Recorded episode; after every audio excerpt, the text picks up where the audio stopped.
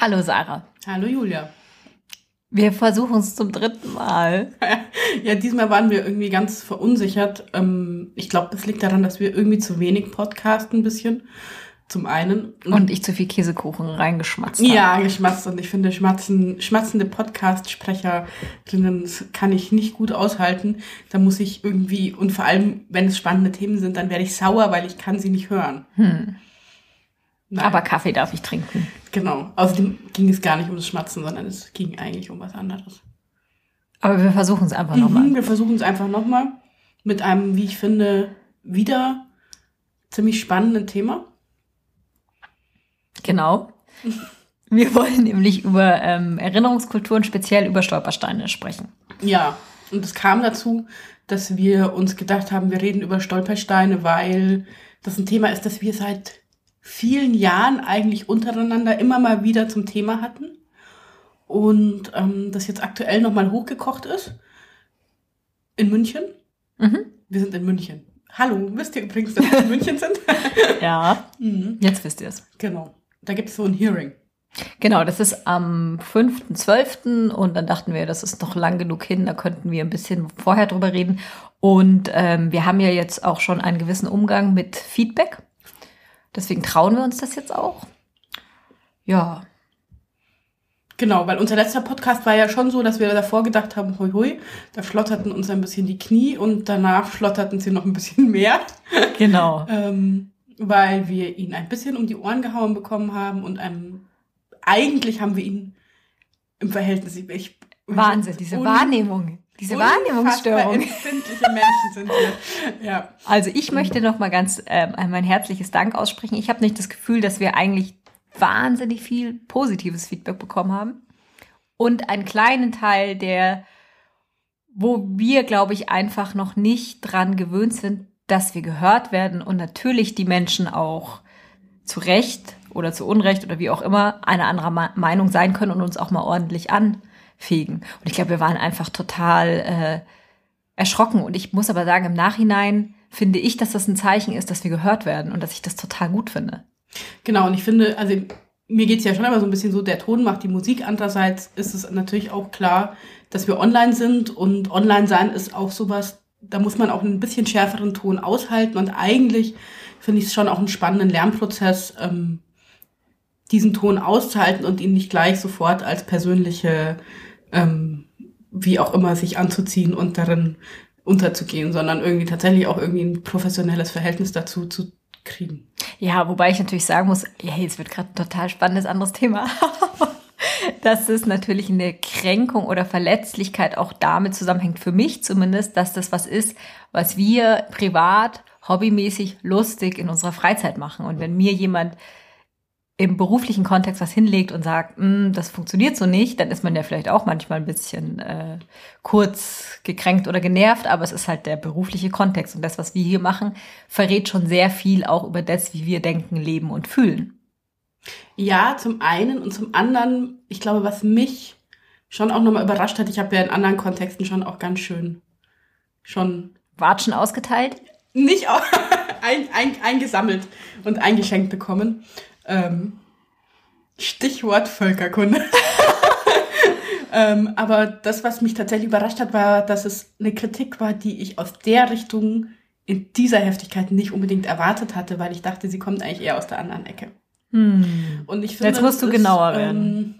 Ähm, naja, ich denke einfach, dass es einen Unterschied macht, wenn ich weiß, wenn ich jetzt beispielsweise das Völkerkundemuseum kritisiere und die zurückschießen und auch zum Teil sehr unhöflich und unter der Gürtellinie wurden, ähm, dann kann ich das irgendwie eher verkraften, weil ich irgendwie weiß, ich habe ein Gegenüber, dem ich auch was entgegensetzen kann oder die ich so, damit kann ich rechnen, weil es einfach eine Kritik ist, okay. Ähm, und wenn aber eine Kritik kommt aus einer Ecke, mit der ich überhaupt nicht rechne, ähm, beziehungsweise es ist natürlich Unsinn, damit überhaupt nicht zu rechnen, aber so aus einer Ecke, aus der ich irgendwie nicht so gern kritisiert werden möchte, dann ist das eine andere Nummer. Hm. Und das war eben in dem Fall so. Also ich, ich dachte, wir werden kritisiert, dass wir kriegstreiberisch waren. ähm, Militaristisch. militaristisch, genau. Ähm, über was haben wir eigentlich letztes Mal geredet? Über Antisemitismus. Genau. Und ähm, über Israel-Palästina. Genau. Genau. Und ich dachte eben, da kommt so eine Kritik. Und dann war die Kritik irgendwie anders. Und das hatte ich irgendwie nicht, damit hatte ich nicht gerechnet. Also die Kritik hat ja vor allem uns da getroffen, wo, naja, sie hat uns ein Halbwissen vorgeworfen. Naja, das haben wir ja selber auch gesagt. Eben, deswegen finde ich persönlich, also um nochmal euch äh, Hörerinnen und Hörer herzlich zu begrüßen, für uns, also für mich ist dieser Podcast halt einfach ein Gedanken- und Ideenaustausch mit dir, wo ich mich total freue, dass wir gehört werden und natürlich das ein wichtiger Bestandteil ist und ich versuche schon daran zu denken, dass Leute uns hören und auch mitkommen müssen. Aber ähm, es ist auch ein Lernprozess innerhalb dieses Gesprächs mit dir. Genau, ich glaube, das ist so ein bisschen das Konzept auch von Simulanten, dass wir uns erlauben, Dinge zu diskutieren, auch öffentlich zu diskutieren, die wir unter dem Label Simulanten nochmal anders diskutieren können, als wir das sonst vielleicht auf einer öffentlichen Veranstaltung machen würden. Ja. Genau. Das heißt aber nicht, dass wir jetzt irgendwie total Unsinn reden oder so gar nicht. Ich finde eigentlich, dass wir, wenn wir so zurückgucken, wir können ja mal zurückgucken. Bitte, ja bitte. Ganz alt inzwischen. Ist ja wahrscheinlich eh der letzte in diesem Jahr, nicht? Das ist der Jahresrückblick. ähm, dann haben wir uns schon auch ganz schön verändert von den Themen her. Also irgendwie, wir sind schon noch mal politischer geworden auf einer Ebene oder und das finde ich eigentlich auch gut. Ich auch. Also ich persönlich finde das super spannend, auch wenn es gleichzeitig heißt, dass man sich auf einen na, man begibt sich auf einen anderen Pfad. Wenn ich mit dir über Schreiben rede und über Yoga und darüber, was ich in meiner Freizeit mache, dann kann nur jemand zu mir sagen, das ist entweder langweilig oder ähm, Blödsinn. Aber wenn ich anfange, mit dir politisch zu diskutieren, muss ich damit rechnen, dass die Leute mir halt vorwerfen, dass ich das und das vergessen habe ähm, oder äh, die Meinung schwierig ist, weil. Mhm. Ja, und aber gleichzeitig finde ich, ist ja genau das auch das Spannende an dem Podcast, dass der Podcast sowas ist, der jetzt heute in meiner Küche stattfindet und diese Küche plötzlich irgendwie so öffentlich wird. Und das ist irgendwie eigentlich auch ganz schön. Genau. Und um euch so ein bisschen noch ähm, sozusagen wieder abzuholen. Ja. Wir möchten gern über Erinnerungskultur Genau. und speziell die Stolpersteine sprechen. Übrigens sitzen wir uns heute das erste Mal gegenüber. Das finde ich sehr spannend, weil äh, Ja, sonst sitzen wir nebeneinander. Mhm. Ich glaube, wir sind total irritiert, Ja. dass wir gegenüber sitzen. Die schaut mich jetzt immer an, das ist echt lustig. Die da gegenüber. Ja, nee. Und du hast vorhin gesagt, es gibt dieses Hearing. Ähm, dieses ähm, Stadtratshearing, muss man vielleicht auch Ja, sagen. genau. Und ähm, der Hintergrund ist so ein bisschen, dass ja in München keine Stolpersteine verlegt werden. Genau. Auf öffentlichem Grund. Und du hast angefangen, dich intensiv damit zu befassen. Wann? Das weiß ich gar nicht. Ich glaube 2000. Andersrum. Ich weiß es Ja. nicht. Ich habe die Jahreszahl nicht im Kopf, aber ich habe mal vor Millionen von Jahren eine äh, Hausarbeit geschrieben. Genau, darauf wollte ich hinaus. Herzliche Grüße auch an den Herrn Niederrümelin. Ich verstehe jetzt, warum ich dann nicht so eine gute Note bekommen habe. Wieso an den Herrn Niederrüberlin? Was hat er damit zu tun? Das war mein Seminarleiter. Du warst mit mir in dem Seminar. Mhm. Du Nase. Ja. Und wir haben ein Referat über Kunst im öffentlichen Raum gehalten und ich habe mich dann eben mit diesem Kunstprojekt und Stolpersteine beschäftigt. Und ich meine, die Arbeit ist okay, aber sie ist nah. Ich meine, wenn man Arbeiten liest, die man vor sechs, sieben, acht Jahren geschrieben hat, dann ist das natürlich irgendwie krass. Ich schreibe total schlampig. Also ich habe wirklich das Gefühl, ich habe die nicht einmal lektoriert und ähm, ich habe auch so wahnsinnig normative und emotionale Wortgehülse da drin, wo ich dann echt so denke, hm, ja. Aber genau. Und ähm, möchtest du mit uns dein Resümee der Arbeit teilen? Ja, es ist, ich, damals habe ich total, total bescheuert. Es war so, so, so, glaube ich, die klassische studentische politikwissenschaftlerische Arbeit, wo man das erste Mal sich mit was beschäftigt, wo man total dann engagiert ist. Und zu dem Zeitpunkt habe ich dann echt am Ende der Arbeit geschrieben, dass ich jetzt, wo ich alles hin und her gewendet habe, wäre ich doch für die Stolpersteine.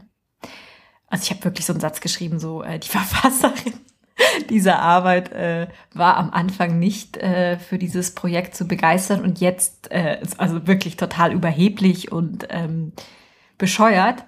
Und ich muss auch sagen, dass ich jetzt nicht diesen Podcast mit dir mache, um dir zu sagen, ich bin für Stolpersteine oder so. Ach so. Nee, Warum weil, ähm, um mich mit dir darüber auszutauschen. Ähm, also diese Position würde ich so nicht mehr vertreten, weil ich glaube ich auch einfach ein komplett anderes Verhältnis habe, was Positionen angeht. Ja. Also es ist einfach so, ich kann gut,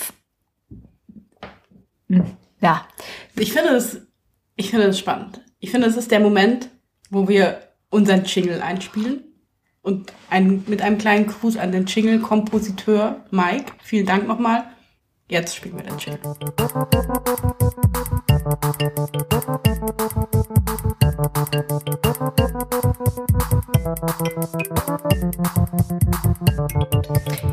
Da sind wir wieder.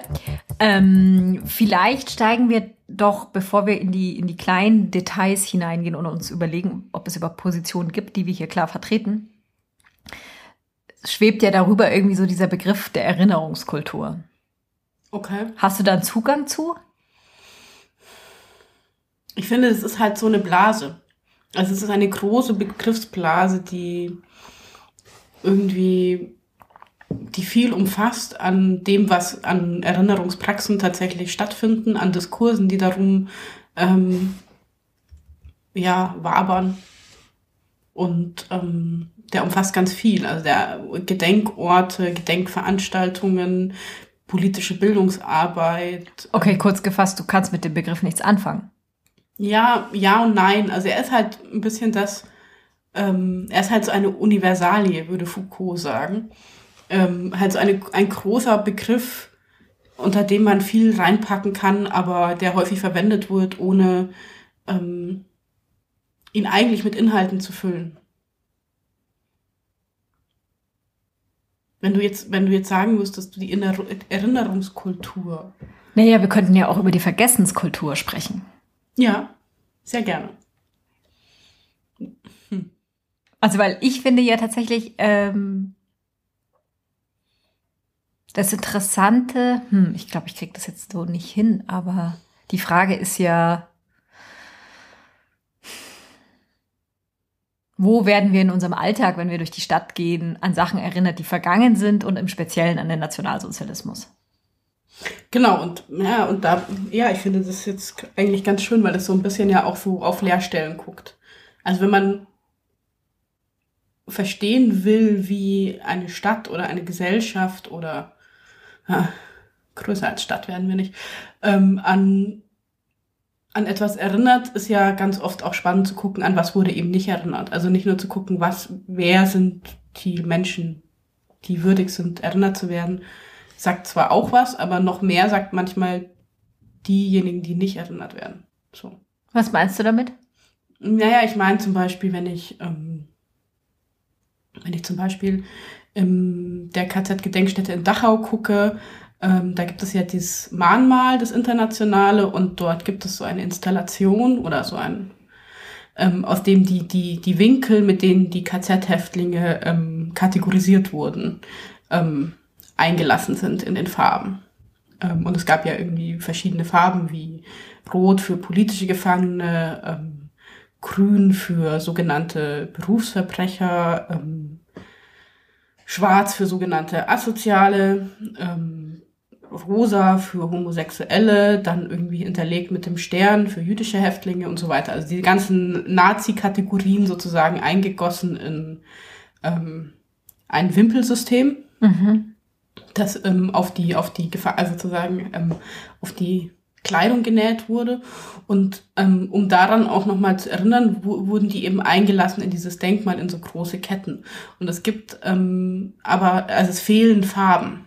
Ähm, es fehlt die Farbe Schwarz und es fehlt die Farbe Rosa und es fehlt die Farbe Grün. Mhm. Das heißt, es wird in diesem Denkmal nur an bestimmte Häftlingsgruppen erinnert und an andere eben nicht. Und ähm, es gibt eine ganz spannende Diskussion, ob man das ändern müsste eigentlich oder ob man es stehen lässt, um eben auch nochmal einen anderen Umgang zu finden damit. Also man kann es ja auch so lassen und darüber diskutieren, was bedeutet das. Und warum wurde in den 60er Jahren, warum war das so schwierig, an die homosexuellen Gefangenen zu erinnern? Und das meine ich mit, dass diese Leerstellen manchmal auch sehr ähm, naja, sehr viel erzählen oder wenn ich einen Rundgang mache dort, dann ende ich in der Regel an dieser Stelle und mit einer Diskussion darüber, was der Umgang sein kann damit. Ähm, so. Und ja. Mhm. Aber ähm, dieses, ich, ich habe, ich muss gestehen, dass zu meinem äh, einer vielfachen äh, Schande habe ich kein Bild davon gerade im Kopf. Sind es dann, hast du da Namen drauf oder ist das einfach nur in Erinnerung an oder gibt es überhaupt einen Text beziehungsweise? Naja, es gibt dieses, also es ist letztlich eine relativ, doch du hast schon ein Bild davon. Das ist ähm, cool. ja, ich bin mir ganz sicher, das ist von Nandor Klitt. Ähm, und das ist ähm, so eine ganz große, die zieht sich eigentlich über fast den, also einen großen Teil des Appellplatzes des ehemaligen vor dem, vor dem Wirtschaftsgebäude. Und du hast ähm, eine Konstruktion, die an einen riesigen Zaun erinnert. Ähm, und in diesem Zaun sind Menschen. Ach, natürlich, ich sehe es gerade. Wir genau. haben das erste Mal unsere mhm. Rechner, die wir dann noch äh, benutzen können. Genau, wir, machen, wir, wir binden es einfach ein mit einem Bild und du kannst quasi mhm. ähm, an diesen Zaun nach unten gehen. Da geht so ein Weg mhm. nach unten und du kannst unten unterhalb von dem Zaun stehen. Da ist auf der rechten Seite dann quasi so große Ketten mit dem ähm, mit diesen Wimpeln und du kannst eben nach rechts wieder hochgehen oder auch nach links wieder hochgehen und da ist jeweils dann ein Text ähm, angebracht. Links ist, glaube ich, diese Nie wieder Mahnung. Genau. Mhm. So.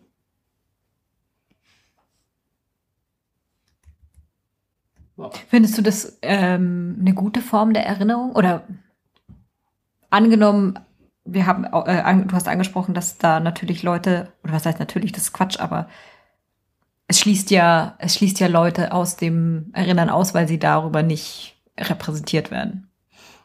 Genau. Also ich habe da tatsächlich, ähm, ich habe da keine abgeschlossene Haltung. Ich bin ein Haltungs, eine haltungslose Gesellin manchmal.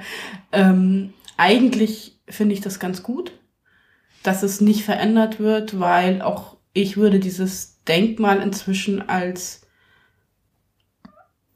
also es steht einfach für eine bestimmte Zeit und für das, wie es in einer bestimmten Zeit war. Und ich finde das eine ganz, ganz wichtige Arbeit, gerade mit ähm, Jugendlichen auch zu thematisieren, dass es eben nicht so war, dass nach 45 ein Bruch war und alle gleich, an alle gleich gedacht wurde, sondern dass, dass es für viele andere Formen von Verfolgung gab, wie jetzt beispielsweise irgendwie für Sinti und Roma, ähm, ganz lange überhaupt nicht gedacht wurde, ähm, oder eben das, von der Gesetzeslage her ähm, Homosexuelle nach wie vor weiter auch mit dem gleichen Paragraphen verfolgt werden konnten und so weiter. Also dass sozusagen da es auch eine Hierarchie des Gedenkens gab. Mhm.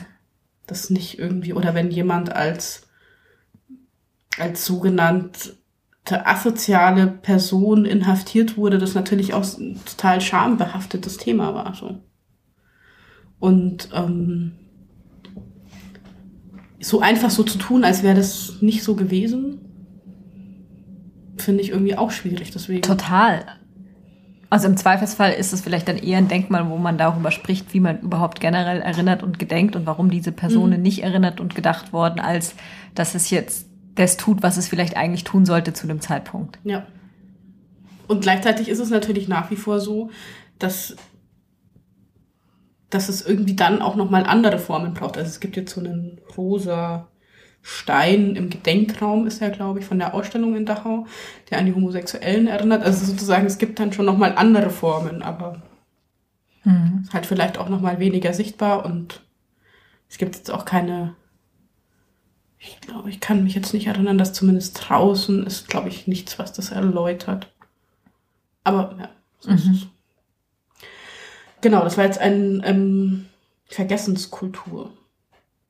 Wobei das natürlich auch komisch ist, weil in dem Sinne Vergessenskultur, das ist ein, auch ein komisches Wort, über das man stolpert. Ja, ich habe das jetzt einfach nur als Antonym, Gegensatz mhm. vom Erinnerungskultur ähm, benutzt, weil ich persönlich finde, dass über diesen Allgemeinplatz Erinnerungskultur suggeriert wird, dass wir uns in einem Land befinden, das sich mit seiner Geschichte permanent auseinandersetzt. Ja, spannend, weil das stimmt, weil, weil ich wollte gerade sagen, es, es fordert was, es ist so ein normativer Begriff eigentlich auch. Genau. Okay.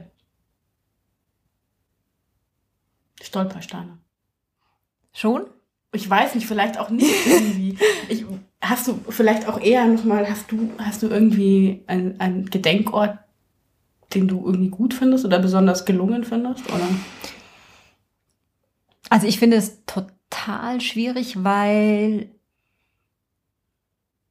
ich immer nicht so genau weiß, was diese Gedenkorte, Mahnmäler, Denkmäler, hm. Also vielleicht würde ich vorsichtig ausdrücken, dass sie nicht immer für mich funktionieren, Mhm. was aber nicht heißt, dass ich gegen Denkmäler oder Mahnmäler bin. Das ist natürlich völliger Quatsch, Mhm. sondern es ist eher so dieses, sie sind so ähnlich allgemein oft wie eine Erinnerungskulturblase in dem Sinne, dass ich eigentlich keinen Individuen in dem Moment denken kann Mhm. oder jemanden da vor Augen habe, sondern es ist halt oft ein allgemeiner Ort und was ich dann auch oft damit verbinde, ist, dass ich das Gefühl habe, es ist ganz viel aus so einer schulischen Mentalität heraus, also wie du jetzt das Beispiel auch gebracht hast, dass das ja zum Beispiel bei einem Rundgang ähm, ein Ort ist, wo man dann auch stehen bleibt und drüber reden kann, ähm, was ich total super finde und gleichzeitig aber mich frage, wie sehr das geeignet ist. Also ich weiß, dass es natürlich noch ganz andere Arten und Weisen gibt, mit Jugendlichen zu arbeiten. Das wäre ein anderes Thema. Aber jetzt, um an diesem, äh, am etwas zu bleiben, was irgendwie gebaut oder künstlerisch an etwas erinnern soll, mit dem man über, mit jungen Leuten drüber spricht, ähm, bin ich mir nicht immer sicher, ob man die so erreicht, sozusagen. Also es ist so, ich habe das Gefühl, wir haben eine institutionalisierte Erinnerungskultur in Anführungsstrichen, die sagt, an diesen Orten gedenken wir. Und es gibt auch Feiertage und Rahmungen dieses Gedenkens. Und gleichzeitig fällt einem aber auf, dass wir ganz viele Räume und Straßen haben, die in der Geschichte vielleicht be besonders prominent oder wo was fehlt, so meine ich. Mhm. Das ist immer so dieses, ähm, äh, diese Schwierigkeit. Aber ich mag zum Beispiel auch total gern das Mahnmal in Berlin, das Stehlenfeld, finde ich persönlich einen guten Ort irgendwie. Also es ist ähm, schon so, dass ich dem was abgewinnen kann. Es ist, wie du vorhin gesagt hast, vielleicht halt immer so eine ambivalente Geschichte. Mhm. Ich finde, das ist, ich würde ganz gerne noch was zu diesem Stehlenfeld sagen, aber ich finde davor noch mal, weil du meintest, das hatten wir vorhin auch schon mal in unserem ersten Versuch, diese Gedenkorte, dass Mhm. es ja auch ein Unterschied sein kann. Mhm. Und was mir irgendwie gerade auch noch mal kam, ist, wir haben ja auf der einen Seite das, was wir vielleicht politische Bildungsarbeit nennen, ähm, und die sich ja auch gerade in einem ganz großen Wandel befindet. Ähm, einfach weil immer wenige, immer weniger Zeitzeugen direkt berichten können aus der Zeit und ähm, Orte sich auch deshalb verändern und Orte immer mehr zu Orten werden, an denen politische Bildungsarbeit stattfindet und immer weniger zu Orten, an denen auch Gedenken stattfindet. Und vorhin hätte ich, also eigentlich würde ich sagen, ich, mir ist dieses Erinner, Erinnern näher als das Gedenken. Mhm. Gleichzeitig glaube ich aber auch, dass es ähm, Orte braucht, an denen sozusagen auch ähm, dem Gedenken Raum gegeben werden muss auf, und das eine andere Form hat. Ja. Ähm, was jetzt vielleicht, also wenn wir jetzt in der, in der Arbeit mit Jugendlichen sind, sind wir ja weniger emotional häufig und versuchen schon auch ähm, den Diskurs rüberzubringen oder auch die Reflexion über diese Themen. Es ist vielleicht auch eher eine Form der Wissensvermittlung im Zweifelsfall. Genau. Und Erinnern ist aber bei mir deswegen durchaus schon positiv konnotiert, weil man kann sich auch an eine verstorbene Person erinnern Mhm. und in dem Moment ist sie präsent. Wenn ich einer verstorbenen Person gedenke, aber es ist, ich weiß nicht, ob das so ein Bauchgefühl ist nur oder ob ich da wirklich ähm, gute Argumentationen dafür finde, Mhm. dass das Gedenken in einer, in einer anderen Gefühlsebene operiert. Du meinst weniger nah. Ja, Das finde ich spannend, weil ich jetzt gerade gedacht hätte, mh, dass es manchmal auch ein Gedenken braucht, in dem es was sehr Feierliches hat oder was sehr, also beispielsweise gibt es bei Dachau, oh Gott, jetzt sollte eigentlich nicht das Thema werden, gell? aber ähm, da Kein gibt Problem. es ähm, den, den... Unsere Zuhörerinnen kennen das von uns. ähm, gibt es den ehemaligen Schießplatz in Hebertshausen, wo ähm, mehrere tausend sowjetische Kriegsgefangene erschossen worden sind. Ähm, und da gibt es immer eine Gedenkveranstaltung im Anschluss an den offiziellen Gedenktag, wo man danach noch dorthin fährt und ähm, dort nochmal gedenkt. Und da ähm, gibt es dann immer dieses Ritual, ähm, rote Nelken sozusagen dort in diesen, an diese Mauer hinein zu stecken. Und ähm, das ist, finde ich, ein sehr, sehr schönes Ritual, also sehr bewegendes. Und, ähm, und das wäre für mich aber eher Gedenken. Ich glaube, ich habe ich bin meinem Gedenken jetzt ein Stück näher gekommen. Vielleicht mhm. ist Gedenken auch was, hat das auch was mit Innehalten zu tun. Mhm. Und das Problem aber an Gedenken ist, was das auch schwierig macht, ist, dass es natürlich auf dieses aufgeblähte, pompöse öffentliche Gedenken gibt, wo einem manchmal schlecht wird und man sich denkt, ihr verlogenen Arschlöcher. Mhm, genau. So. Und es gibt aber auch dieses Gedenken, das eben eines ist von, wo man irgendwie, ja, in, innehalten, finde ich gut. Okay. Mahnmal. Mahnmal? Ja, bitte, du wolltest was zum Stehlenfeld sagen. Ich finde das so einen schwierigen Ort. Auf ganz vielen Ebenen. Also ich finde, es ist, eigentlich mag ich dieses. Also, oder was heißt mögen? Ich finde es, mögen ist natürlich schwierig, aber ich finde, es ist halt ein Ort, der so benutzt wird oder also so, dass sich irgendwie damit verstecken, spielen, picknicken, ja. sich treffen, auf die Stelen, auf die Stelen setzen, sich sonnen, Fotos machen. Genau. Und das finde ich irgendwie schwierig. Ich hatte, ich hatte das auch. Mhm. Also ich fand das, ähm, ich war ja mal in einem Haus. Ach so, in einem Haus. Das wird eine verklausulierte Erzählung. Mhm. Und habe ähm, Familienfotos inszenierte an einem Treppenaufgang gesehen, bin daran vorbeigegangen, bin dann wieder zurückgegangen und dachte mir so, nee, oder? Und die waren auf dem Stehlenfeld inszeniert und das waren wirklich so, wir waren in Berlin mit der Familie und Happy Hippo Snack mäßig. Und ich war wahnsinnig wütend und so sauer. Mhm. Das ist aber jetzt auch bestimmt fünf Jahre her.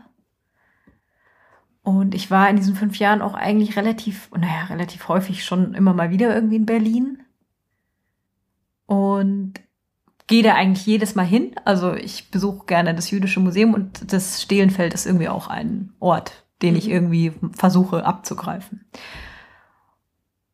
Und irgendwas hat sich verändert und ich finde das total kurios. Ich kann das nicht so richtig sagen. Ich glaube, es lag auch daran, dass ich einmal in diesem Hochsommer war, wo es einfach krass heiß war und einfach die Leute sozusagen dieses Stehlenfeld schon fast überdeckt haben mit ihren touristischen kurzen bunten Hosen und äh, aufgestellten Haaren. Nee.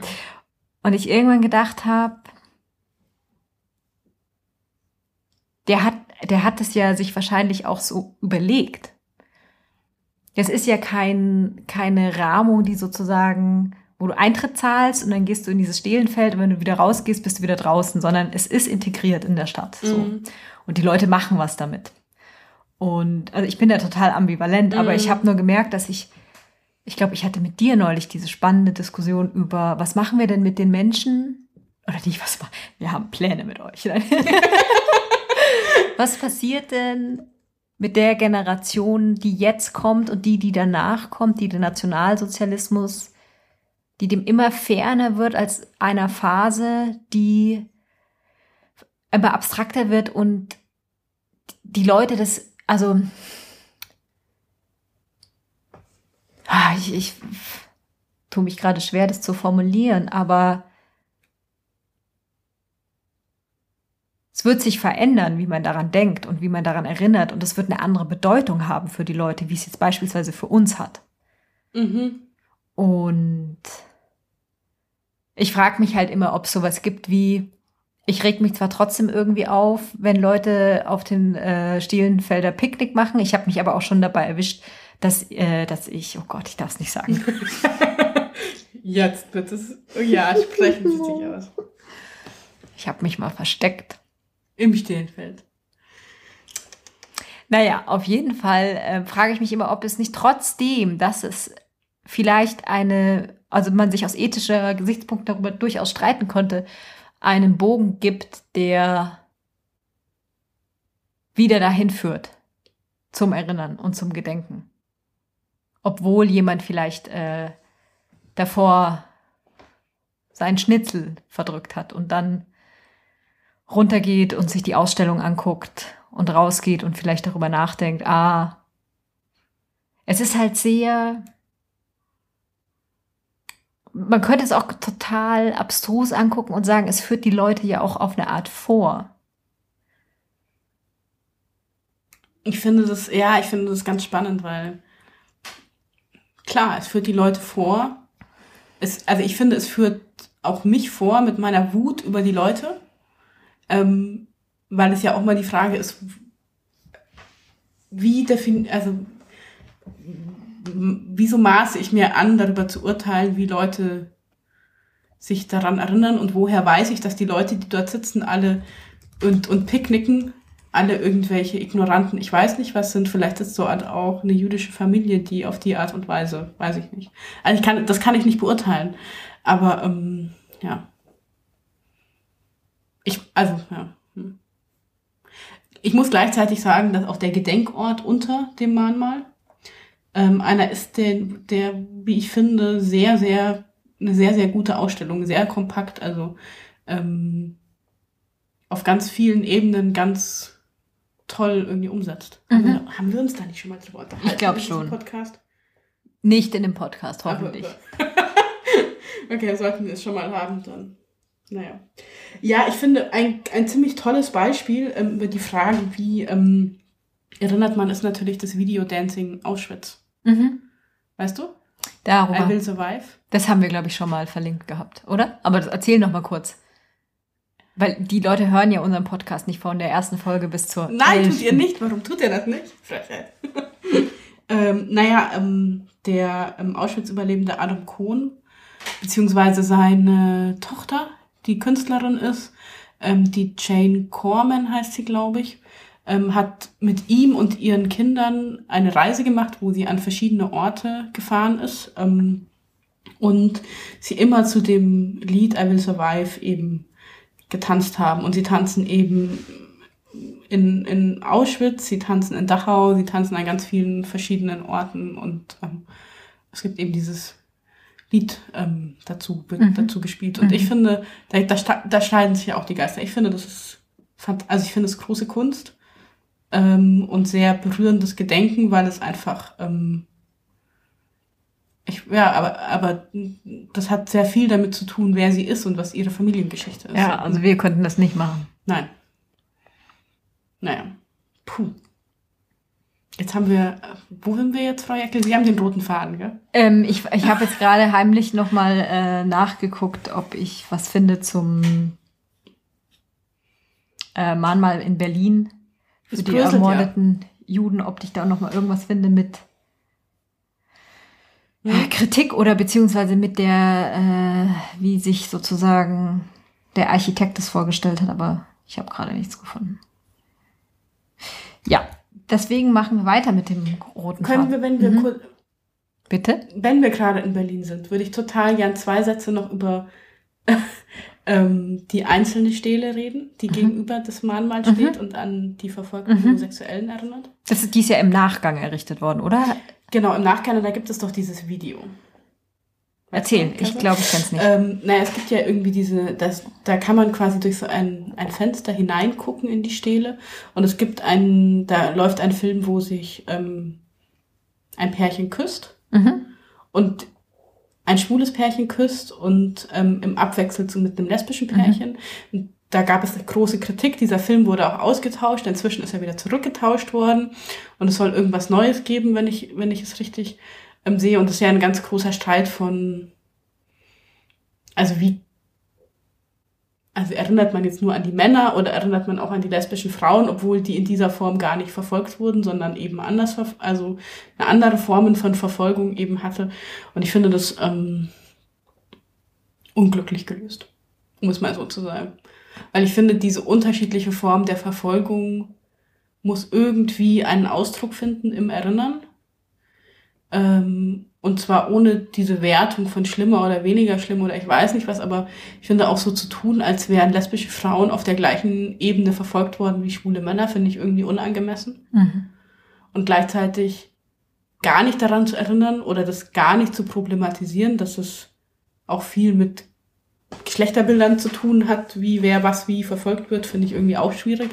Und dann dieses Gucken und diesen, dieses voyeuristisch dazu gucken, wie die sich küssen, finde ich irgendwie auch total unangemessen. Das ist halt so der Erkl das Erklärbär-Video. Ja, es ist irgendwie so, ich weiß auch nicht. Finde ich irgendwie, also das finde ich tatsächlich nicht gut gelöst. Ist halt auch eine Frage, ist das ein historisches oder ein politisches Erinnern? Es ist ein politisches Erinnern und es ist irgendwie, ich weiß es nicht, ich finde es nicht gut. Was ich dagegen total gut finde, ist das neue, sehr, sehr, noch nicht sehr lange quasi, gibt es das Mahnmal für die Verfolgten und Ermordeten Sinti und Roma.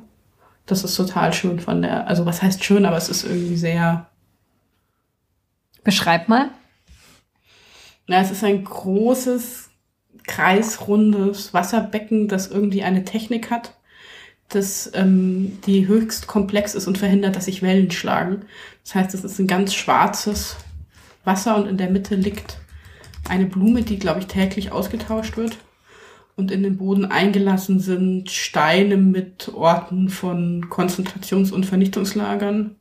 Und es gibt im Hintergrund so eine Tafel sozusagen, die die Verfolgung und Vernichtung von Sinti und Roma dokumentiert, so die Chronik dessen. Und das ist so ein bisschen abge... Also ein ganz ruhiger Ort. Und ähm, der hat irgendwie den Effekt eher auf die Leute, dass sie... Also er lädt nicht so ein zum Verstecken spielen Mhm. und rumspringen und so, sondern eher so. Klar. Aber ich meine ja den Aspekt, den du gerade hattest, der ist natürlich auch ein wichtiger vielleicht oder ein spannender. Ja, also ich glaube, dass das einfach auch eine Aufgabe sein wird in den nächsten Jahrzehnten gerade der politischen Bildungsarbeit, sich da wirklich Sachen zu überlegen, die auch funktionieren können, in Mhm. Anführungsstrichen. Weil diese Nähe einfach verschwindet und die Zeitzeuginnen und Zeitzeugen verschwinden und das wird halt zu einer Phase, die als Schwarz-Weiß-Film im Geschichtsunterricht gespielt wird, die so abstrakt ist. Okay, und wenn wir über die Nähe reden, dann sind wir jetzt, um den roten Faden nochmal aufzugreifen, Mhm. bei den Stolpersteinen. Genau. Was sind denn die Stolpersteine? Das sind immer so blöde Fragen, oder? Das machen wir. Was sind denn die Stolpersteine, Frau Pfeiffer? Also. 10 mal 10 Zentimeter Bronze. Mhm.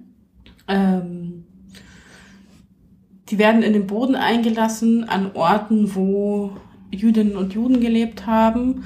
Oder inzwischen ist es auch erweitert worden auf andere, also andere Verfolgte Mhm. des NS-Regimes. Und ähm, sie werden auf, Initi auf, auf Initiative von Gruppen vor oder Einzelpersonen vor Ort, die die Schicksale recherchieren, ähm, in die, können sie in die Stadt geholt werden und ähm, werden dort dann ähm, verlegt. Mhm. Und ähm, ich glaube, es gibt inzwischen 48.000 Mhm. Stolpersteine Hast du aufgeschrieben zumindest? 15 Ländern. 17. 17 Ländern, ähm, also europäischen Ländern. Und ähm, das Ganze ist ein Kunstprojekt von einem Kölner Künstler Gunther Demneck.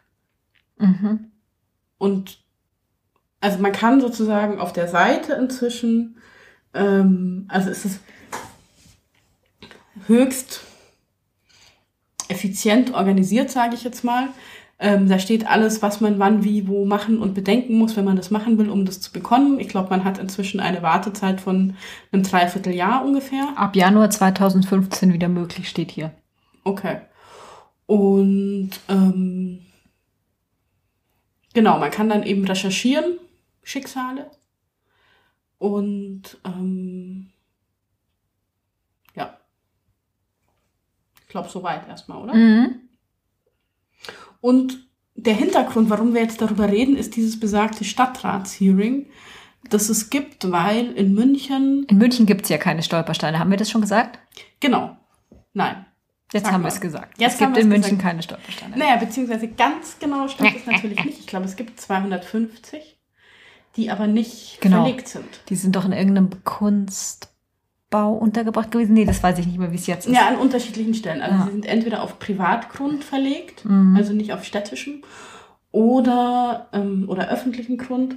Oder sie sind, manche sind beispielsweise im ehemaligen Führerbau genau. ausgestellt Genau. sozusagen. Und ja, du hast, du hast dich damit ja befasst so ein bisschen, ne? Lang, lang ist her. lang, lang ist her, aber ähm, das war ja so eine Geschichte, dass Schülerinnen und Schüler das Luisengymnasiums, deines Lieblingsgymnasiums.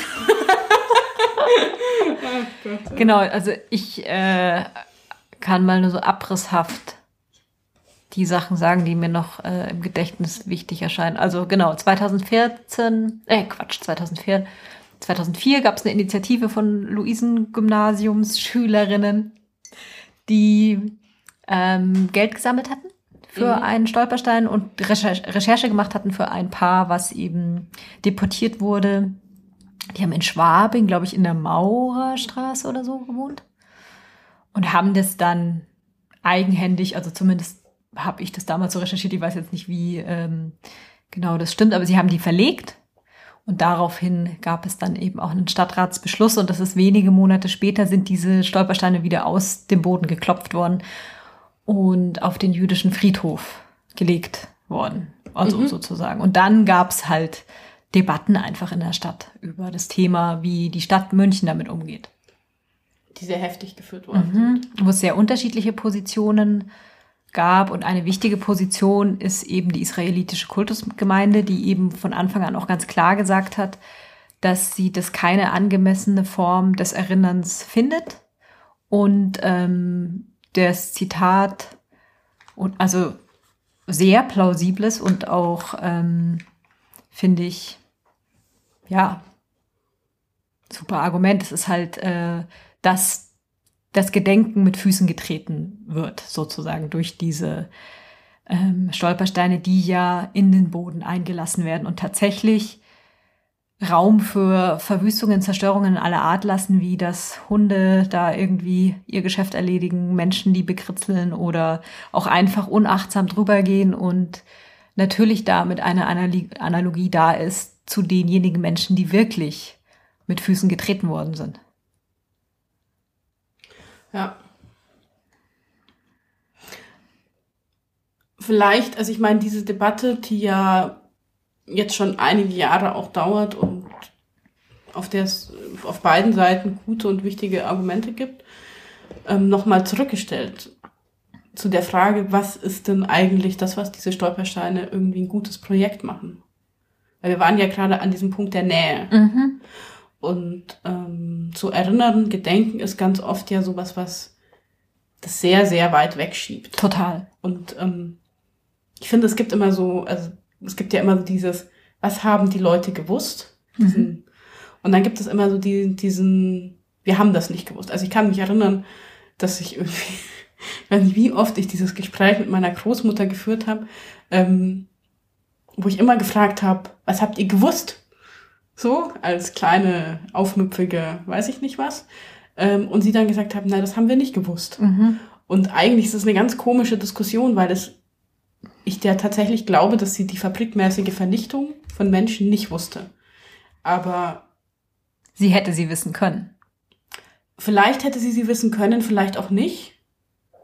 Das ist gar nicht der Punkt, sondern die Frage ist, die Frage, was habt ihr gewusst, verschiebt sozusagen ganz oft die Debatte auf die fabrikmäßige Vernichtung von Menschen, aber sie, dass sie natürlich viel früher angefangen hat und schon sofort 1933 mit der Machtübergabe angefangen hat, dass ähm, Menschen ausgegrenzt und entrechtet worden sind, systematisch und es immer weiter gesteigert worden ist. Ja. Dass das ja eigentlich, das wussten alle.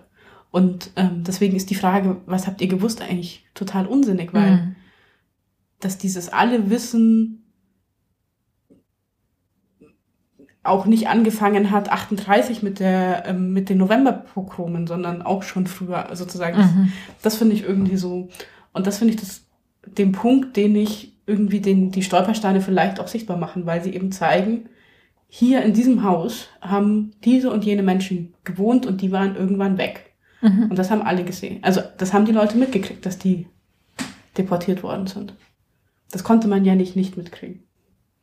Und es holt sozusagen all das, was man dann an, an offiziellen Gedenktagen, an Gedenkstätten und abstrakten Orten erinnert, wie zum Beispiel diesen seltsamen Platz der Opfer des Nationalsozialismus in München, der ja ein absoluter nicht immer brennenden Flamme. Ja, aber so den, der auch total strange ist, weil alle Häuser drumherum, hat ja keiner die Hausnummer ähm, Platz der Opfer des Nationalsozialismus, mhm. gibt's ja nicht als Adresse. Ja.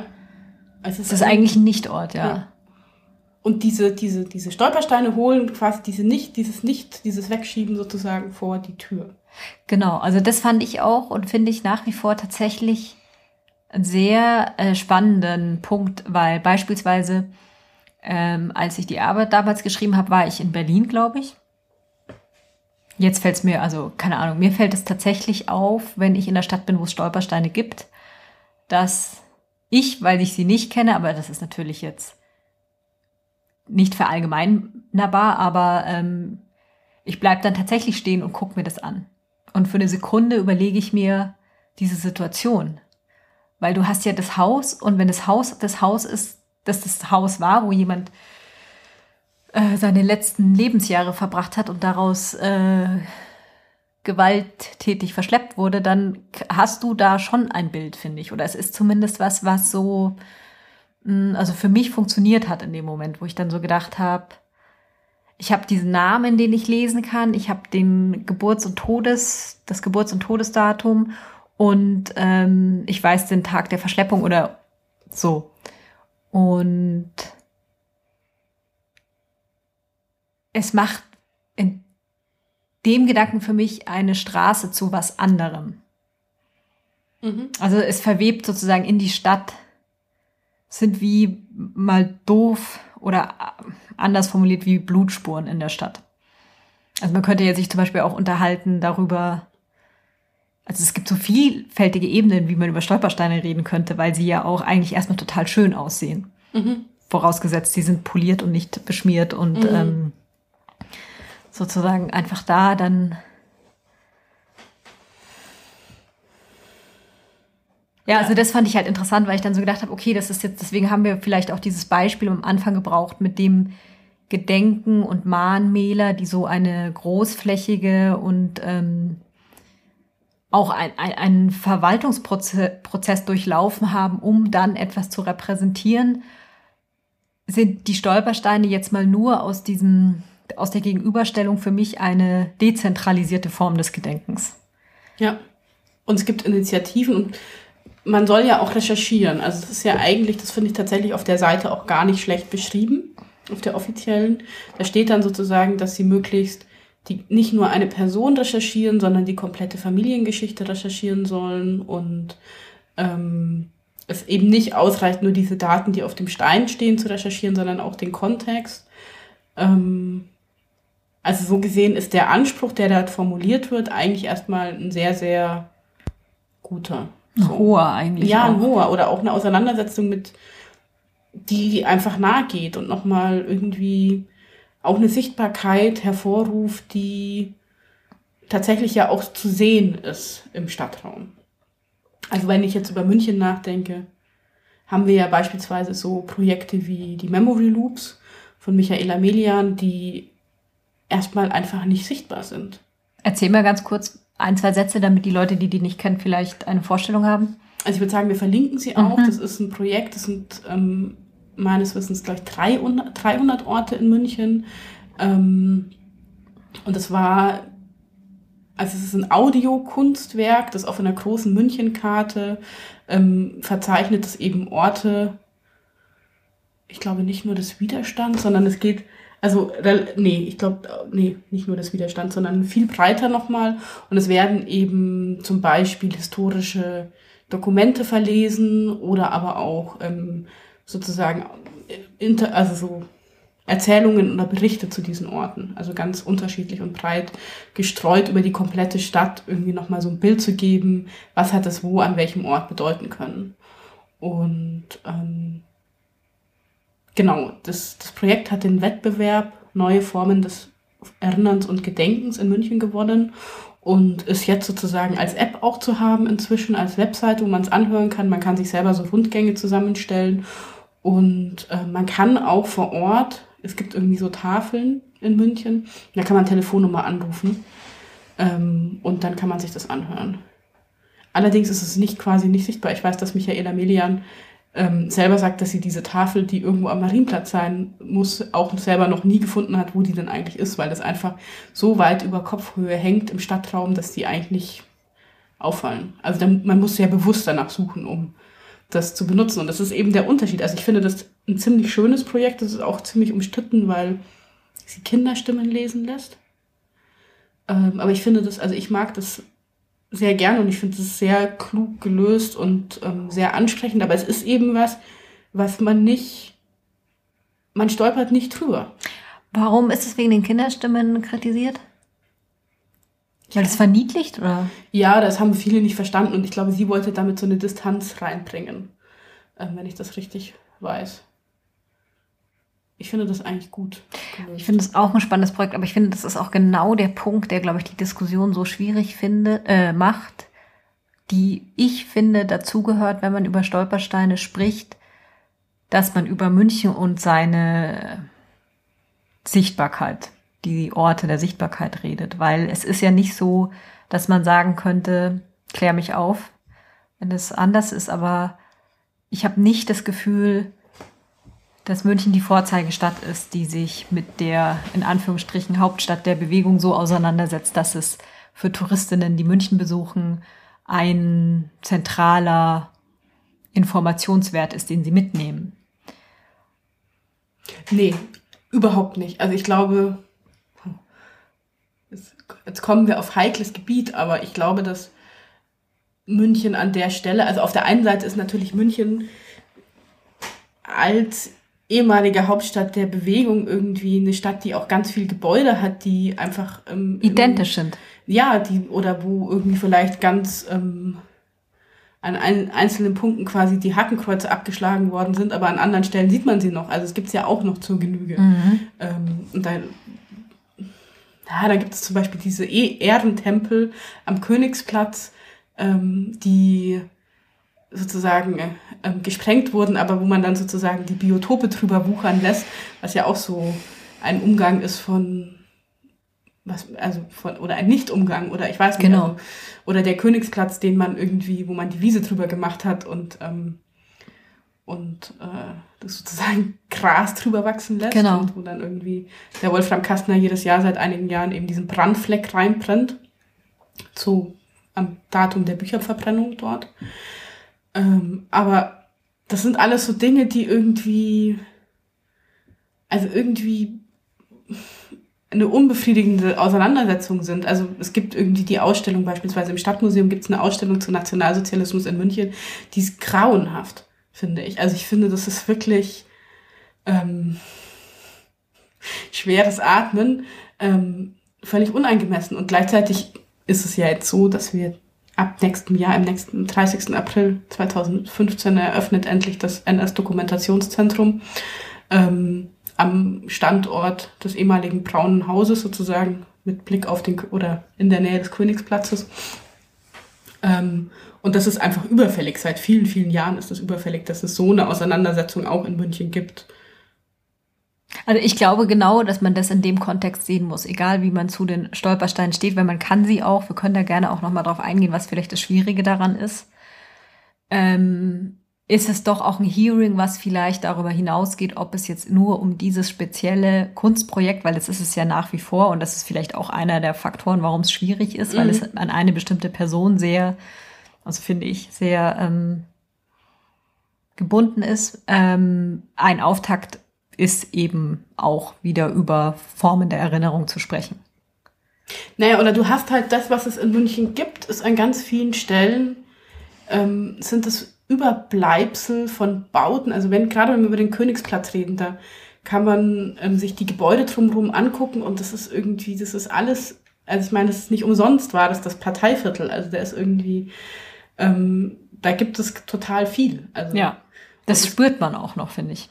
Ja, das ist irgendwie. Also ich finde, dass es in München die Geschichte zum Teil spürbar ist, aber eben nicht spürbar im Sinne von einer Verarbeitung, einer Auseinandersetzung, sondern eher ähm, es strahlt sozusagen die Vergangenheit in die Gegenwart oder die unbearbeitete Vergangenheit strahlt in die Gegenwart. Genau an diesen Plätzen, die dieser Architektur eben folgen. Genau, und dann sind es aber, also was ist eben so also ich meine, es gibt ganz, ganz viele Orte des Gedenkens und Erinnerns in München, die auch an vielen Stellen das sehr, sehr gut machen oder wie soll ich das sagen, es ist so blöd bewertend, aber ich finde, es ist nicht alles, es gibt, es stimmt nicht, dass es das alles nicht gibt, aber ähm, es gibt halt so wenig Orte der Opfer oder des Widerstands oder die sind im Verhältnis wenig sichtbar oder zu wenig sichtbar. Ich weiß es nicht. Und das ist vielleicht auch wieder einer der Punkte, wo ich immer unsicher bin. Ähm, ich habe das nochmal jetzt überlegt gehabt, was, weil ich das vorhin meinte, wenn man in Berlin ist oder in Hamburg und man steht vor so einem Stolperstein, dass der hat halt einen Namen. Und die Geschichte mit diesem Ehepaar, was 2014 von den Schülerinnen recherchiert worden ist, da hat der, hm? Nicht 14. Ach, 2004, ja, Entschuldigung.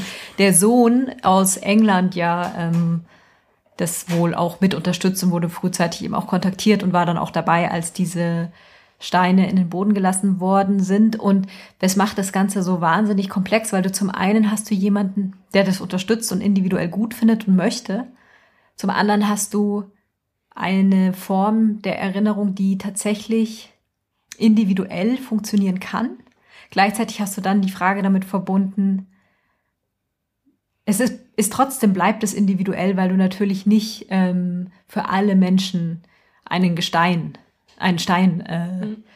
machen könntest. Und ja, keine Ahnung. Also ich bin dann immer so, denke mir so, das ist, ich kann verstehen, dass man sagt, dass es einem Menschen für einen Moment eben den Namen nochmal wiedergibt oder an diese Person erinnert, weil es sind ja auch so viele Namen verloren gegangen im Grunde genommen oder Geschichten von Menschen. Es ist ja nicht alles aufgearbeitet. Naja, aber es gibt beispielsweise in München dieses Gedenkbuch, das glaube ich inzwischen auch online einsehbar ist, wo das virtuell quasi verzeichnet mhm. ist, die ähm, deportierten Münchner Jüdinnen und Juden. Also das gibt es schon auch und es ist nicht unbedingt an die Stolpersteine geknüpft, mhm. sondern aber die machen halt was, was es nochmal näher in den Alltag bringt mhm. vielleicht oder so. Oder? Mhm. Hm. Ich finde ja, als eine Ebene, die wir noch gar nicht angeguckt haben, ist dieses in den Boden eingelassen. Ja, vielleicht machen wir damit den, äh, den Bogen dann in Richtung. Oh, ich glaube, es wird ein langer Podcast. Okay. Du bist immer die strengere, was die mhm. Zeit angeht. Alles auch Schon so. immer, ja. Naja, nicht nur den Boden eingelassen. Ich würde gerne auch noch über die Sprache reden. Ja, das ist. Weil ich, sind, eigentlich bin ich, habe ich das Gefühl, wir sind noch gar nicht da angekommen, mhm. wo es schwierig ist. Ja. Also in den Boden eingelassen. Warum ist das ein Problem? Jetzt fragt sie mich wieder so pädagogisch. Das ist Wahnsinn. das macht sie immer, wenn sie selber gerade nicht antworten ja, oder sie sortieren ja. möchte. Also, Frau Pfeiffer, ja. in den Boden eingelassen. Ist natürlich schwierig, weil. Naja, die Frage ist, warum gibt es gibt ja, es sind ja nicht nur die Stolpersteine in den Boden eingelassen, sondern bring mich, äh, bring mich auf den Sprung. Es gibt das Kurt-Eisner-Denkmal und es gibt diese Polizisten, die den äh, vor der Feldherrenhalle oder die auch in den Boden eingelassen worden sind. Genau. Was ja auch als disrespektierlich. Die Frage ist, wo, wer an wen wird wo gedacht? Ja. Und irgendwie wird in München besonders häufig am Boden gedacht, wenn es. Naja. Ne? Also erstens mal haben wir die Stolpersteine nicht. Mhm. Insofern kann man die ja erstmal weglassen. Okay, aber wir das, haben Eisner. Wir haben Eisner, wobei der da auch, auch sein blaues, sein blaues Licht gegenüber vom Pferdemarkt. Ähm, wie heißt das nochmal? Du hast es vorhin so schön zitiert. Jeder, jedes Menschenleben soll heilig sein. Ja, oder so? das ist Oh wirklich Gott. unglaublich, dass Ja. sie dieses Zitat von ihm nehmen. Ich meine, es ist total schön, jedes Menschenleben soll heilig sein, aber es ist irgendwie, es ist wirklich weichgespült. Kurt Eisner. Mhm. Ja.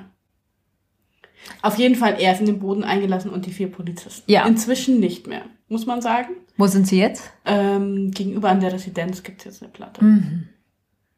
Mhm. Ja, das ist schwierig. Okay. Man kann darüber laufen und es ist natürlich jetzt. Hm, ja. Okay. Wir haben die Situation, dass wir ähm, Charlotte Knoblauch hier in Mhm. München als Ehrenbürgerin von München haben und ich finde, und sie ist natürlich eine sehr, sehr gewichtige Stimme. Ähm, und sie hat sich dagegen ausgesprochen. Und ich finde, ich finde tatsächlich, vielleicht ist es da, ist es irgendwie, ich weiß, ich weiß es nicht, aber ich finde, also, ah, ich muss näher ans Mikro. Wie sie sich immer entflieht, wenn es um Positionen geht. Unglaublich, oder da windet sie sich immer körperlich. Nein, ich, ich finde, ähm, Charlotte Knoblauch ist eine großartige Frau und ähm, ich, also es gibt irgendwas in mir, was sich sperrt, zu sagen, man geht über diese Meinung in München hinweg und macht hier Stolpersteine.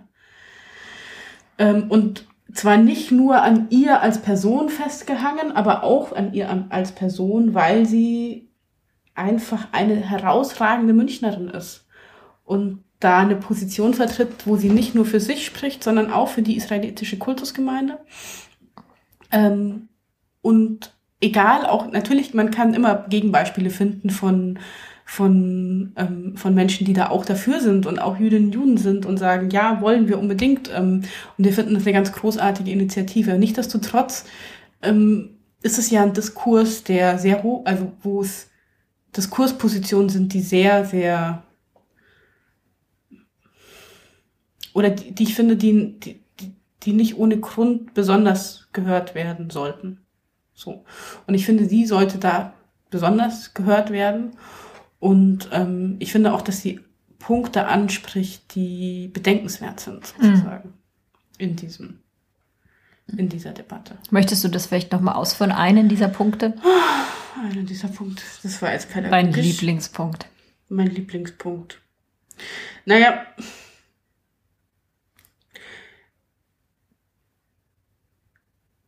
Naja, sie sagt zum Beispiel, dass sie eben diese Bilder immer noch im Kopf hat, die Menschen auf dem Boden gedemütigt haben. Mm. Und vielleicht ist es, also es ist ja immer so die Frage, wenn man zum Beispiel, hm, ich Also, was ich gut verstehen kann, dieses Argument, was ich vorhin auch schon meinte, mit Gedenken mit Füßen treten. Und sie Mhm. hat sich ja jetzt aus diesem Stadtha Stadtrat, Stadtratshearing ausgeklingt mit der Argumentation, dass sie ihre Argumente, was auch richtig ist, in den letzten Jahren deutlich hervorgebracht hat und die sich nicht verändert haben und es für sie keinen Sinn macht, diese Debatte zu führen. Und ich verstehe sie da total, weil ähm, sie hat ihre Position es ist, glaube ich, für sie nicht von Gewinn, das sozusagen nochmal ähm, dem auszusetzen. Äh, Wie soll ich das sagen? Aber genau, wobei, Hm? also das ist ja, dieses Hearing ist ja so nicht gedacht als ein großer Streit, sondern es werden die verschiedenen Positionen nochmal vorgetragen. Und es hat sich jetzt in München tatsächlich auch nochmal was verschoben, indem wir jetzt den Dieter Reiter als Bürgermeister haben. Und ich denke, unter Christian Ude wäre es klar gewesen, dass die Stolpersteine nicht kommen. Ähm, und ich finde auch tatsächlich, nachdem sie diese Position nochmal so deutlich gemacht hat, ähm, wurde damit ja auch ziemlich gut umgegangen. Also Mhm. ich finde das jetzt nicht irgendwie blöd. Also das wurde ja einstimmig beschlossen, dass es dieses Hearing geben soll. Und ähm, der Dieter Reiter hat dann die Charlotte Knobloch getroffen, wohl mit ihr geredet und ähm, wird das jetzt, es wird jetzt verlesen werden, ihre Position nochmal.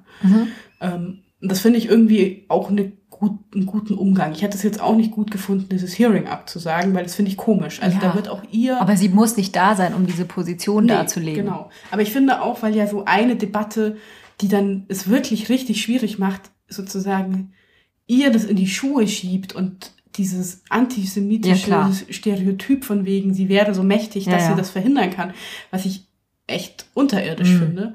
Ähm, und deswegen finde ich das schon auch richtig, dass es Mhm. dieses Hearing gibt. Gleichzeitig gab es darauf auch eine Antwort von dem Florian Roth, grüner Stadtrat, ähm, der ihr sozusagen einen offenen Brief geschrieben hat und den ich jetzt auch sehr, also der sehr, sehr für die Stolpersteine sich einsetzt auch, oder die Grünen ohnehin, ähm, was ich jetzt auch sehr angemessen und der war jetzt nicht blöd, dieser Brief so. Und der eben ihr auch nochmal gesagt hat, dass sie jetzt nicht sagen kann, dass alle, die sich dafür einsetzen, irgendwie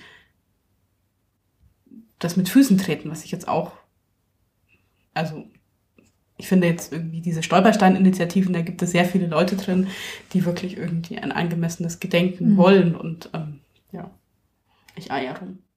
Nein, was ich sagen wollte ist, das Spannende, was ich körperlich so spannend finde, ist, wenn man an Orten steht, ähm, ist ja so dieses, beugst du dich wo runter oder schaust du wo hoch?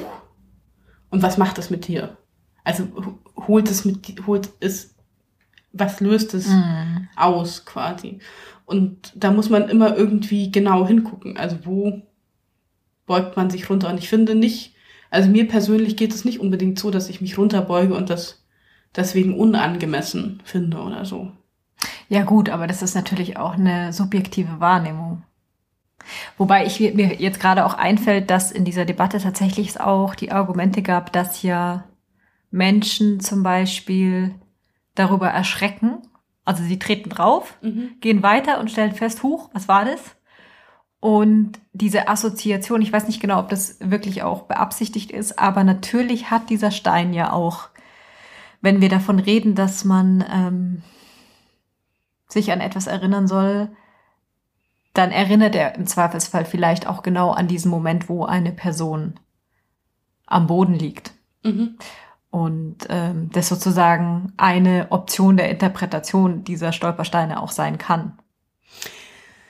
Genau, und dann sind wir jetzt hier an dem heißen Punkt, der sich fragt, ist es eine Instrumentalisierung der Leute? Ja.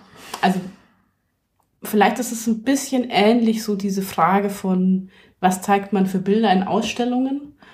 Ähm, und du hast ja ganz oft, wenn du Bilder zeigst in, in Ausstellungen, hast du ja ganz oft Bilder von misshandelten Menschen.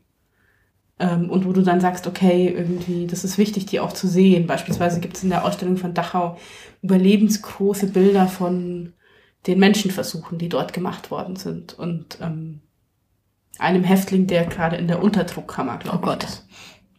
Und auf der einen Seite ist es natürlich schon auch was, was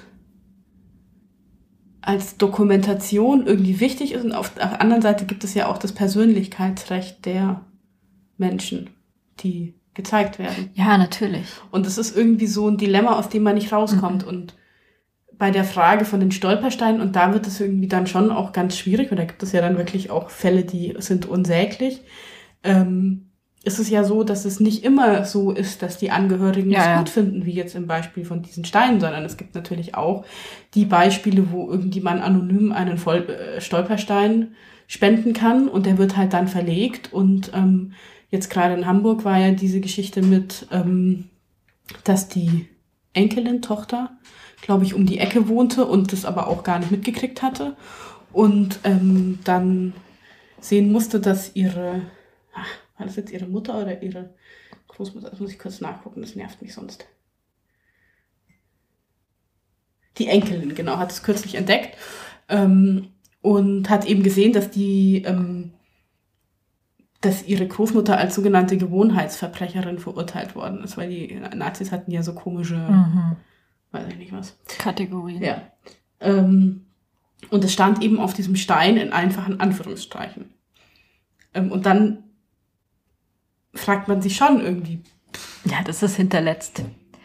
Also das finde ich total, also das war ja auch in der, im Taz-Artikel, oder? Mit, Mhm. Was war das mit Sprache? äh, über Sprache stolpern. über Sprache stolpern, also dass ja gerade auch in diesem Zuge des Zuwachses nicht nur ähm, an jüdische Menschen zu erinnern, sondern auch äh, an andere, die verfolgt worden sind, ja da hanebüchende Begriffe auf diesen Steinen auftauchen, die ja nationalsozialistischer Sprech sind und er sich dann nicht besonders, also überhaupt nicht äh, gut, cool dazu verhält. Und äh, ich auch diesen, diese Person per se schwierig finde, wie sie sich darin verhält, also den mhm. Künstler. Ja, aber ähm, das, bei mir ruft es halt immer die Frage auf, wer entscheidet darüber, wie wer erinnert. Und wenn sowas möglich ist, wie du jetzt gerade mhm. geschildert hast, dann fehlt da irgendwie ein demokratischer Hebel, der der Enkelin ermöglicht hatte, davon zu wissen, dann Mitentscheidungen auch zu haben.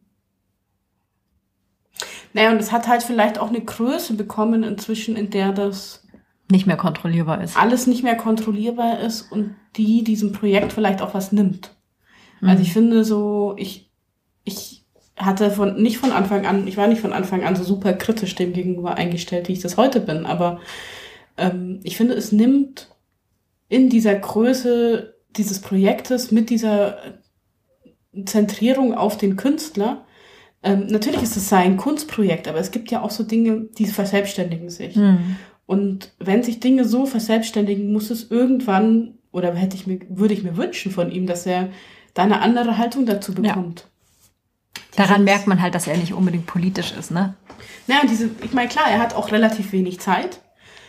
Irgendwie so Dokumentation, wo dann irgendwie mal zeigt, wie schnell. Also ist auch klar, er hat unglaublich viele Steine zu verlegen und es ist ein Riesenprojekt und er hat sich da mit all seinem Leben hineingestürzt und an und für sich ist es jetzt würde ich jetzt nicht sagen, grundauf falsch oder so, aber es ist halt so, es hat irgendwie, er hat irgendwie den Moment verpasst, da was anderes mitzumachen, was dieses Projekt vielleicht tatsächlich nochmal anders gemacht hätte. Ja, oder vielleicht einfach da an Stellen auch zu was zuzugestehen, in den Dialog zu treten und ähm, sich eine neue Strategie zu überlegen und nicht zu beharren, dass es diesen Weg sozusagen nur gibt, den er jetzt da seit Jahren verfolgt.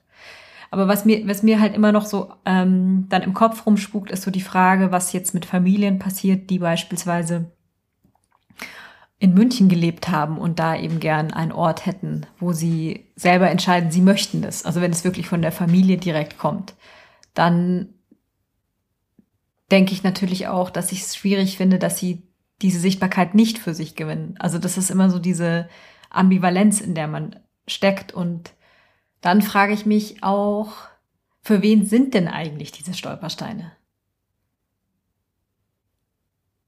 Also, weil im Grunde genommen vorhin habe ich damit argumentiert, die Menschen bekommen eine Identität. Du hast zu Recht äh, eingewandt, dass es im Grunde genommen auch eine Instrumentalisierung sein kann. Und ähm, wenn man mal ganz abwegig diskutiert, sind ja auch Beerdigungen eher für diejenigen, die danach noch auf der Welt sind, als für diejenigen, die gestorben sind, weil sie nicht mehr da sind. Dementsprechend ist ja auch ähm, Erinnern, Erinnern und Gedenken ein Modus, Sachen präsent zu halten, damit sie vielleicht nicht so wieder passieren. Ja, aber dann würde ich mir wünschen, Also ich weiß nicht, was die Antwort darauf ist. Mhm. Ob die mhm. Antwort darauf ist, ja, die Stolpersteine sind für die Nachkommen, juhu, wir müssen sie jetzt überall haben und wir brauchen nun demokratische Regeln, damit es irgendwie nicht demokratische Regeln und vielleicht noch Leute, die äh, äh, darauf achten, dass es nicht nationalsozialistischer Sprech wird, der auf diesen Steinen äh, drauf ist, sondern also was passiert in 40 Jahren? Genau mit 50.000 oder dann 100.000, weiß ich nicht, wie vielen Stolpersteinen es ja. dann gibt. Was, wie ist, ist es was, was auf einmal die Geschichte visualisiert, eventuell? Könnte das sein? Oder ist es eher was, was, ähm, und deswegen glaube ich, dass es halt immer nicht nur um diese Stolpersteine geht, sondern generell um vielleicht eine Erinnerungskultur, die sich in den, die was die in den Städten, in den Straßen, die, die, die sichtbar ist, die sich irgendwie zeigt und vielleicht nicht nur für die Menschen vorbehalten ist, die bürgerlich gut privilegiert ins Museum gehen und äh, sich, also so ist es ja auch nicht. Ich weiß, es gibt natürlich genügend Mahnmäler, mhm. die wir auch so erreichen, aber jetzt mal so sehr verkürzt gesprochen, ist ja die Frage auch immer, oder wäre für mich sozusagen ja der Wunsch auch durchaus viele Menschen an, anzusprechen. Und ich könnte mir vorstellen, dass das eben ein gewisser Charme in Anführungsstrichen von diesem Projekt war. Und dass, wie du jetzt gerade aber gesagt hast, dieser immense Zuwachs auch dazu geführt hat, ähm, ja, dass dem so ein bisschen halt die, die politische Auseinandersetzung da abhanden gekommen ist und es tatsächlich schwierig ist, damit umzugehen. Mhm.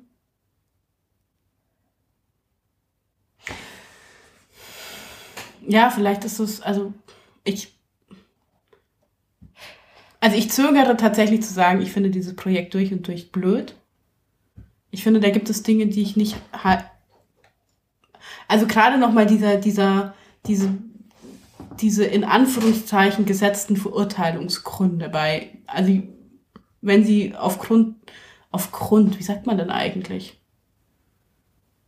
sind Jüdinnen und Juden aufgrund, die sind ja nicht verfolgt worden, weil sie Jüdinnen und Juden waren, sondern weil die Nazis Idioten waren. Mm.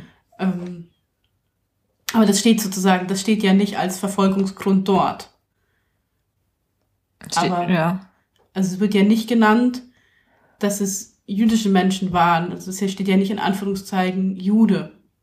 Die Namen stehen halt da. Die Namen stehen da. Aber jetzt bei wenn, wenn, wenn jetzt irgendwie bei sogenannten Berufsverbrechern steht irgendwie in Anführungszeichen, in einfachen Anführungszeichen, Berufsverbrecher. Ja, das ist einfach unsäglich, meiner Meinung nach.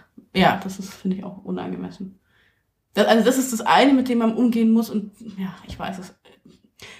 Irgendwas tatsächlich, irgendwas, irgendwas gab es in dieser Auseinandersetzung mit Frau Knobloch jetzt, was mich dazu bewogen hatte, eigentlich mir zu denken, ich fände es besser, wenn es München nicht machen würde. Und du kannst es aber nicht nochmal, das wäre doch so ein schöner Abschluss für diesen Podcast. ähm, ich kriege es tatsächlich total schwer ähm, formuliert, was der Punkt ist. Also mhm. ich finde, es ist mir. Also vielleicht gäbe es andere Möglichkeiten. Ich finde, nicht jede Stadt muss so gedenken. Auch wenn es jetzt das fast, man könnte fast sagen, das größte Gedenkprojekt ist, ne? Ähm, aber es ist so eine, oh Gott, das, ist alles, das sind alles so böse Wörter, die ich gar nicht sagen will, aber es ist so eine Gedenkindustrie geworden fast oder so fühlt es sich an oder es ist so, es hat sowas in dieser Effizienz der Organisierung, die, die ich irgendwie komisch finde und die vielleicht auch dem total Unrecht tut, dass da vor Ort Initiativen sind, die sagen, wir machen jetzt mal was. Aber in diesem Wir machen jetzt mal was ist es ja auch so wahnsinnig, also es gibt was, was darin total einfach ist und was irgendwie, was mich da total stört daran. Ich suche mir jetzt in meiner Umgebung einen jüdischen Menschen, der verfolgt worden ist, und dann habe ich hier diesen kleinen Stein und irgendwie gut ist. Das ist es ja meistens gar nicht, dass die Leute tun, aber trotzdem fühlt es, oder? Ja, vielleicht ist es auch so eine Monopolisierung da drin. Also, wie du gerade dieses Wort benutzt hast, es mhm. hat was Geschäftsmäßiges. Ja. Also ich glaube einfach, dass es für München gut ist, dieses Hearing zu haben, einfach um auch über Erinnerung generell zu sprechen. Ich kann auch keine Position in dem Sinne ergreifen, weil ich finde das auch einfach schwierig. Im Grunde genommen gehört meines Erachtens da schon immer auch dazu zu überlegen. Deswegen meinte ich das vorhin mit, ähm, wer entscheidet über Erinnerungen. Und das bin sicher nicht ich, sondern das sind Menschen, die verfolgt, verletzt etc., gestorben, wie auch immer sind, wo es einfach ähm, wirklich auch eine Wertschätzung oder Wertschätzung klingt jetzt ist jetzt das falsche Wort, aber ich weiß nicht, ob das unbedingt jetzt Politiker und Politikerinnen entscheiden so können. Hm. Ja, wer sonst? Also ich, es bräuchte eigentlich sowas wie nochmal. Oh Gott.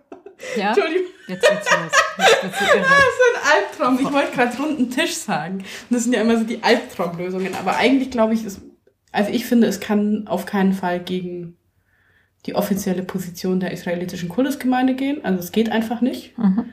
Ähm, und ich finde, es kann, es kann auch an, es könnte auch andere Lösungen geben. Ja. Und ich finde, das, was dieses Projekt mal gemacht hat und was ja trotzdem das auch ganz spannend macht, dieses Kleine.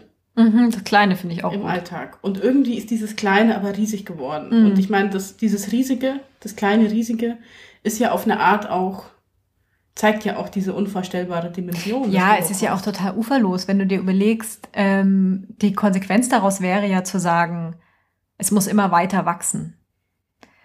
Und es wird nie repräsentativ sein. Dann hast du ein gepflasterte, eine gepflasterte EU irgendwann. Und ja, und was machst du dann mit denen, die, es, gerade wenn wir jetzt bei den anderen sind, bei denen, die als Asoziale verfolgt wurden, als sogenannte? Ähm, also wie gehst du, wie gehst du mit, mit der Scham um? Wie gehst du damit um, dass es irgendwie was ist, was sich nicht einfach also nennst du dann die Namen einfach und nennst keinen Verfolgung? Also was, wie, wie geht man damit eigentlich um? Also und ich finde, da drin gibt es so viele Fragen, die, die mir zu kurz beantwortet mhm. sind. Und ähm, das entscheidet sich letztlich auch im einzelnen Fall. Ja. Und ich, ich, ich glaube, dass München eigentlich ähm, gut daran tun würde, da nochmal irgendwie sich tatsächlich Zeit zu nehmen, vielleicht auch nochmal eine andere Form zu mhm. finden oder so. Oder zu sagen, okay, wir machen irgendwie, wir machen, ich meine, ja, sie liegen nun mal auf öffentlichen Grund, weil man die HausbesitzerInnen oft nicht erreicht vielleicht oder ja, so. Ja, oder die das ja auch nicht wollen. Ja. Im Zweifelsfall, das war ja auch immer dieses Argument, dass keiner mhm. Lust hat zu sagen, ja, stimmt, dass in dem Haus früher die Leute abgeholt worden sind. Aber natürlich, so ein schickes Klingelschild. Schickes Klingelschild, oh Gott. Jetzt müssen wir aufhören, Frau Pfeiffer. Ja, jetzt müssen wir aufhören. Also wir kommen nicht zu einem, ich komme nicht zu einer schlüssigen Position, außer dass ich dem zustimme, dass ich auch finde, dass es ähm, sowieso nicht geht, gegen die israelitische Kultusgemeinde etwas zu tun. Und auch weil die ähm, Sinti- und Roma-Verbände ja in München sich auch dagegen ausgesprochen hatten. Mhm. Und es ja schon so ist, dass es ähm, dass es nicht so einfach ist zu sagen, es gibt eine große Mehrheit, die das irgendwie befürworten würde oder ähm, Repräsentanten, die das so tragen. Ich glaube, es ist sehr zersplittert. Mhm.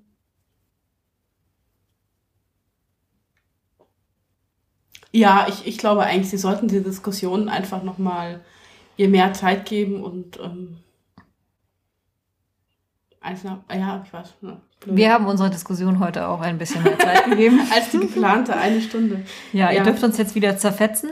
Weil wir zu lang waren mhm. und zu unentschlossen. Und ich immer, immer, jedes Mal, wenn ich Haltung beziehen muss, vom, vom Mikrokopf wegflüchte. Mhm.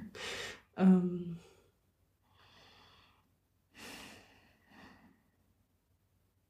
Eidet aus. Ja, also schreibt, spricht, wie auch immer. Aha. Ja. wir haben anscheinend äh, trotz langer Diskussion keine Haltung. Doch, wir haben eigentlich eine Haltung. Haben wir nicht eine Haltung? Doch, die Haltung ist, dass es in München, solange die israelitische Kultusgemeinde nicht sagt, sie findet, dass Yip Yip Juche keine Stolpersteine geben kann. Wenn ich das mal verkürzt sage, trotz meiner dezentralisierten Erinnerungswünsche. Okay. Jetzt darfst du deine Haltung noch sagen. Ich würde es eigentlich ehrlich gesagt nicht machen. Oder andere Wege finden. Oder ich weiß es nicht. Ich glaube, das finde ich was, was man, also das ist doch was, womit man eigentlich schließen kann, dass es darum geht, darüber nachzudenken, wie man erinnert. Genau, und darüber nachzudenken auf einer Ebene, die, ähm, ich glaube, was mich daran so wahnsinnig ankotzt, um es mal so zu sagen, ist, ähm, dass sich jemand wie Frau Knoblauch so herzitiert fühlt bei so einem Hearing. Mhm. Und dass es, das ja eigentlich auch was ist, was komisch ist. Ja. Und dass es nicht eigentlich, also eigentlich hätte ich das Bedürfnis, dass es eine Auseinandersetzung gibt, die irgendwie anders ist damit. Und die so ist, dass sich die verschiedenen Positionen tatsächlich an den Tisch setzen können und auch kontroverse Argumentationen und Haltungen austauschen können, aber niemand dabei irgendwie so runterfällt. Und vor oder allem vorgeführt nicht, wird. Oder vorgeführt wird.